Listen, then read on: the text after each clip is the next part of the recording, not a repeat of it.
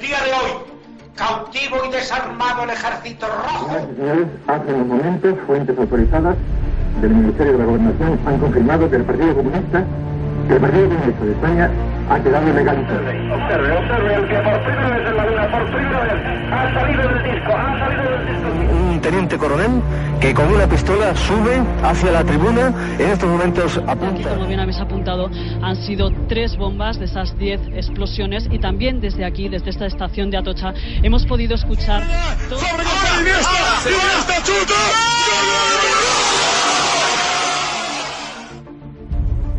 Esto es Historias de la Historia. Dirige Fernando Lumbreras.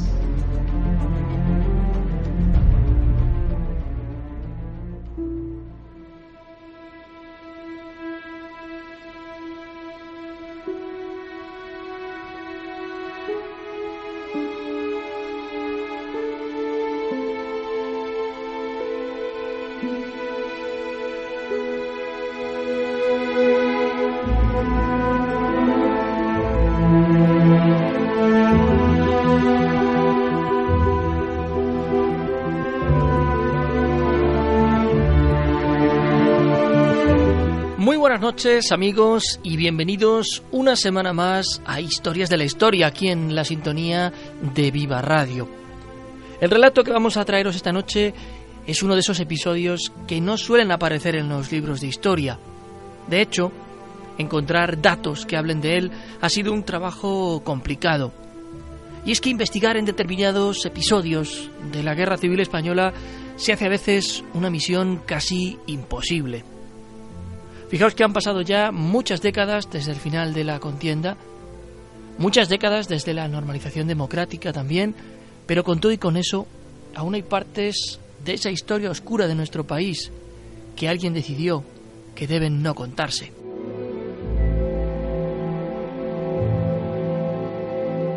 Me encuentro ahora mismo en el domicilio de unos buenos amigos de este programa, Manuel y Felisa, en la calle Monedero, en el madrileño barrio de Usera.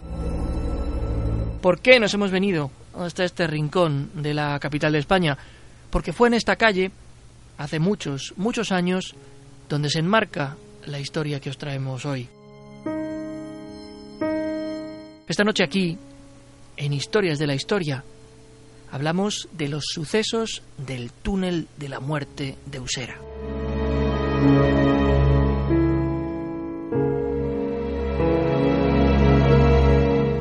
Y para contar los detalles de todo esto, para acercarnos lo más posible a este escalofriante episodio, hemos buscado en no pocos archivos hasta encontrarnos con un nombre, Casimiro Durán. Hacia él apuntan todas las flechas en esta historia. Casimiro nació en un pequeño pueblo de la provincia de Ávila, Boadilla de la Sierra. Allí estuvo trabajando en el campo junto a sus padres hasta que, siendo un muchacho todavía, se trasladó a Madrid. Una Madrid floreciente, cosmopolita entonces. Y allí, en la capital de España, siendo un muchacho, estuvo trabajando en varias sastrerías hasta que en 1933, ya en tiempos de esa Segunda República, se afilió al Partido Comunista. Y hay incluso documentados algunos enfrentamientos con simpatizantes falangistas.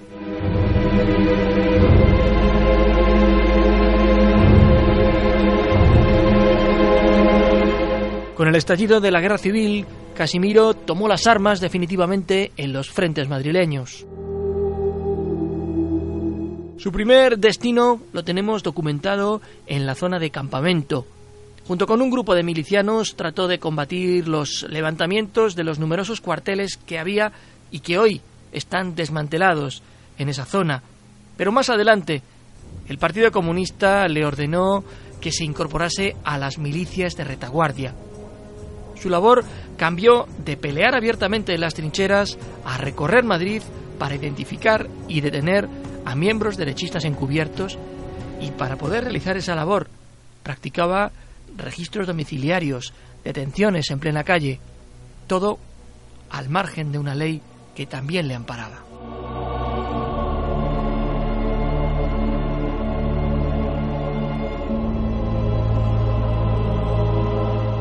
Entre los meses de junio y octubre de 1936, la cifra de asesinatos en Madrid creció considerablemente y esas milicias de retaguardia fueron suprimidas.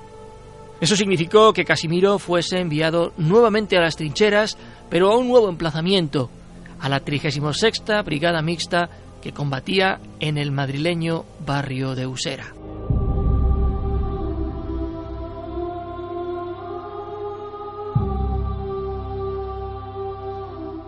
Este emplazamiento de la capital tuvo combates de una especial violencia, pero muy pocas veces se vio a este personaje en primera línea. Su habilidad, adquirida durante ese tiempo de labores de información, era la guerra secreta. Mientras los combatientes prácticamente iban casa por casa en una suerte de combates urbanos buscando y disparando contra franquistas, Casimiro Durán se encargaba de buscar entre sus propias filas de republicanos simpatizantes de la causa enemiga.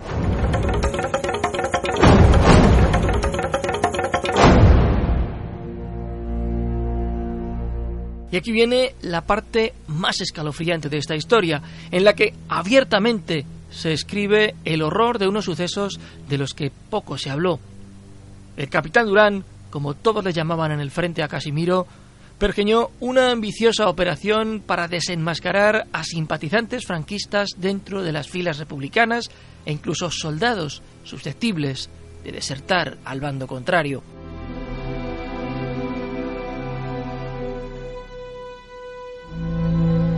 En las embajadas madrileñas, amparados por el derecho internacional que impedía entrar a las fuerzas de seguridad, se alojaban no pocas personas en condición de refugiados. La idea era sacarlas de esos emplazamientos para proceder a su captura y posterior juicio sumario, que ya sabemos todos lo que significaba en tiempos de guerra.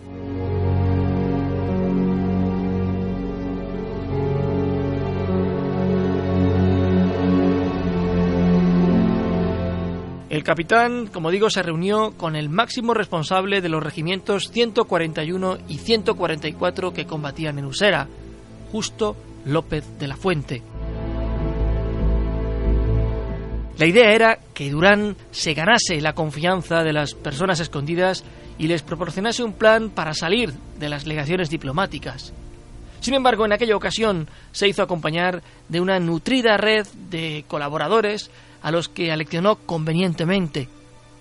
La idea que iban a, entre comillas, vender era que conocían de un túnel por la zona de Usera que permitía pasar a la zona franquista sin ser vistos.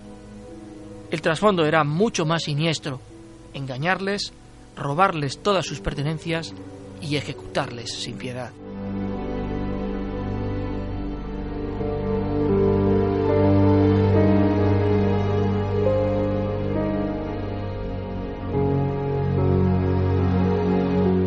La mano derecha de Durán era el general Cabrera, quien había tramado amistad con un famoso novillero que en aquellos días se encontraba alojado en una pensión de la madrileña calle Ventura de la Vega que regentaba Nicolasa Sánchez Pindado. En aquel hostal estaban alojados varios simpatizantes franquistas que prácticamente estaban moviéndose en la clandestinidad. Una vez que el gancho del novillero y la amistad de Cabrera con la regente del hotel hubo arraigado, Durán entró en escena.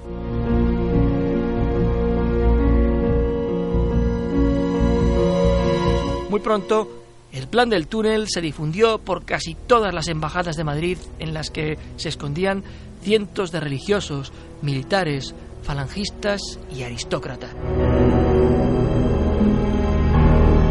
Los desafectos de la capital ya habían picado en el anzuelo y un gran número de los refugiados se pusieron en contacto con los oficiales comunistas para que estos les intentaran llevar hasta ese túnel y acceder a zona nacional.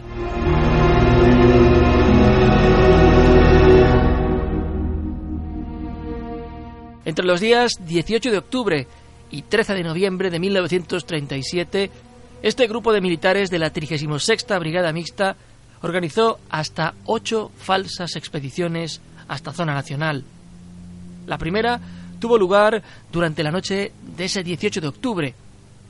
Pasadas las dos de la madrugada, un coche con las insignias del Partido Comunista, conducido por el capitán Durán, paró justo delante de la Embajada de Paraguay en Madrid. Un hombre de unos 30 años salió del edificio con el rostro cubierto y se subió al vehículo a toda prisa. Antes de que el coche se pusiera en marcha, el hombre entregó un reloj de oro y un anillo a Durán. Era el precio que debía pagar para ser trasladado a la supuesta otra zona.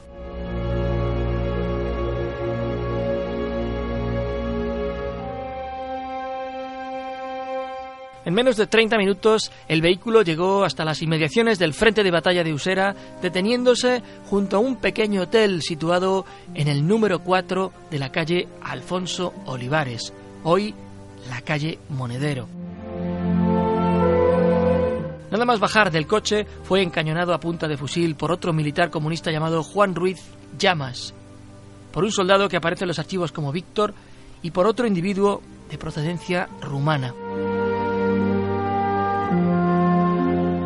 Misma calle le comunicaron que estaba detenido acusado de alta traición después de golpearle con la culata del fusil en la cabeza.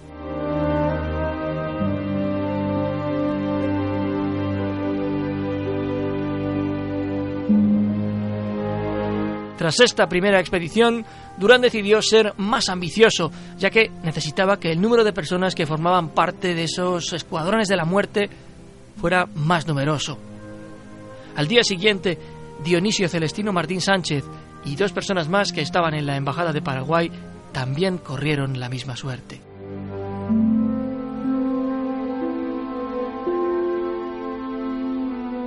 El día 22 de octubre se produjo la siguiente expedición de la que formaba parte Serafín Sánchez Pindado, familiar de la propietaria de la pensión y que era además capellán del Hospital General. Fue asesinado nada más llegar a la calle Alfonso Olivares en una especie de cueva que había en su interior que se convirtió durante varias semanas en una cárcel improvisada.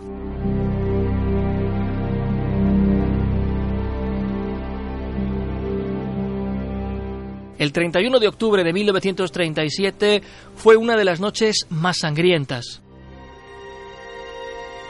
En la llamada causa general, el proceso que el régimen franquista abrió por estos sucesos, la novia de uno de aquellos hombres informó de que se había recogido a 12 personas. A todos se les asesinó a la llegada al chalet de la calle Alfonso Olivares. Cuando a mediados de noviembre de 1937 alguien pasó al otro lado y descubrió la gran mentira y la siniestra operación, el general Keipo de Llano organizó una red de informadores en la ciudad para alertar de lo que estaba pasando, pidiendo prudencia y denunciando crímenes de guerra.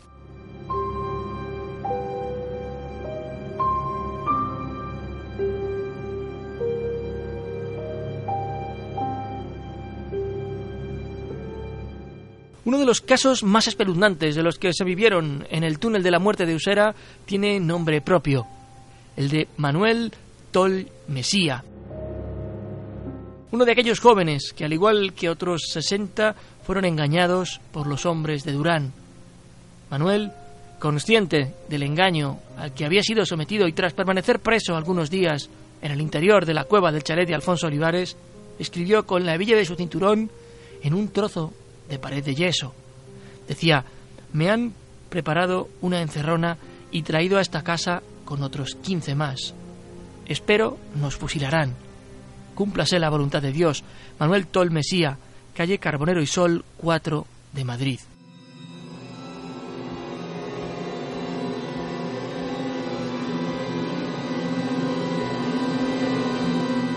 Todavía hoy, en la cripta del colegio Nuestra Señora de la Providencia, puede verse ese fragmento de muro como recordatorio de lo que sucedió aquella noche.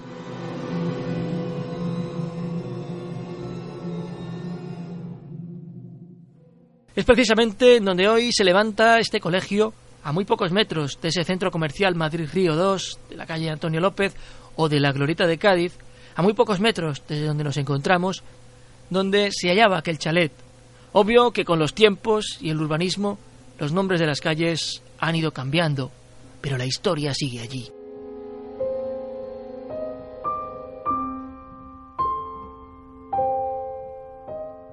Bien entrado el año 1938, la 36 Brigada Mixta fue destinada a otro punto de España. Al estabilizarse más o menos el frente de Madrid, sabemos que los miembros de sus batallones participaron en los combates del Ebro y defendieron Castellón hasta que cayó en manos de las tropas de Franco.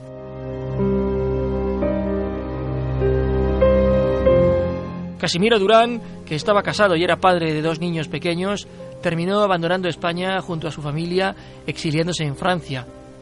Al menos estuvo allí varios años. La última noticia que pudo recabar la justicia franquista de él fue que una persona le vio en septiembre de 1938 en Valencia, siete meses antes de que terminara la contienda. Nunca más se volvió a saber de él.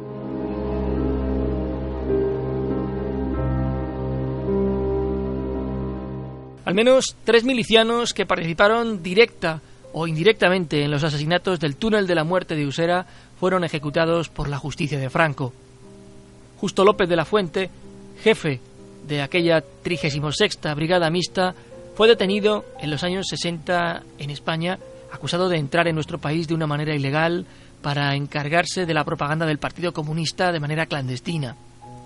Fue enjuiciado también por los crímenes del túnel de Usera y condenado a prisión, aunque moriría en la cárcel de Soria en 1969 víctima de un cáncer.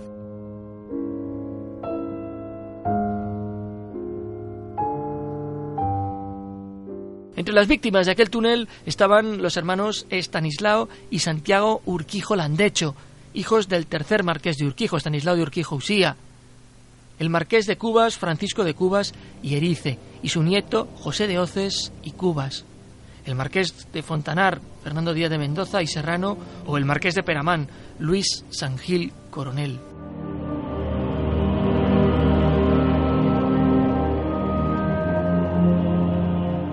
De los 67 cuerpos rescatados en la fosa común, solamente 36 de ellos fueron identificados. Son los que hoy descansan en la cripta de este convento de Usera, a escasos metros de donde fueron asesinados.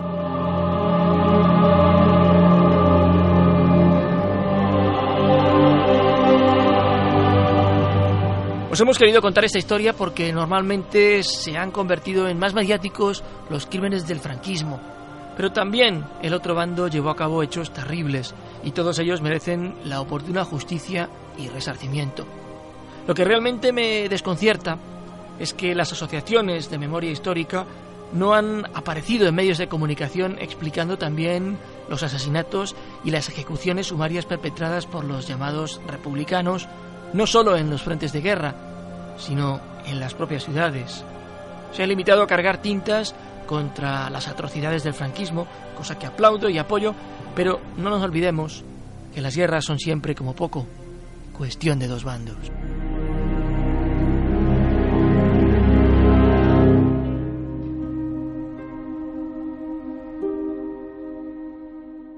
El túnel de la muerte de Usera, Así os hemos querido traer hoy esta historia. Y quiero dar las gracias a Manuel y a Felisa, dos vecinos de este barrio que nos han permitido, como quien dice, colonizar el salón de su casa para que pudiésemos contaros la historia acerca de donde sucedió. Hemos intentado eh, acceder al Colegio Nuestra Señora de la Providencia, pero bueno, pues la verdad no nos han respondido el correo electrónico. Desde aquí mm, hago llamamiento para que nos dejen visitar esas instalaciones, para que podamos también encontrarnos cara a cara con la historia y poder contarla a la gente que nos escucha. Y sobre todo gracias a los que nos habéis acompañado una semana más.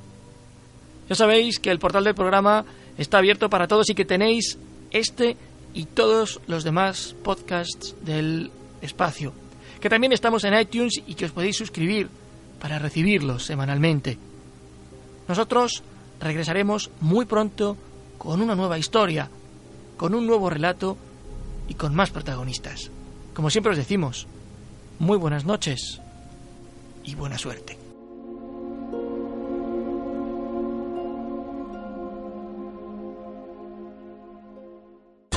Viva Radio, tu radio de viva voz.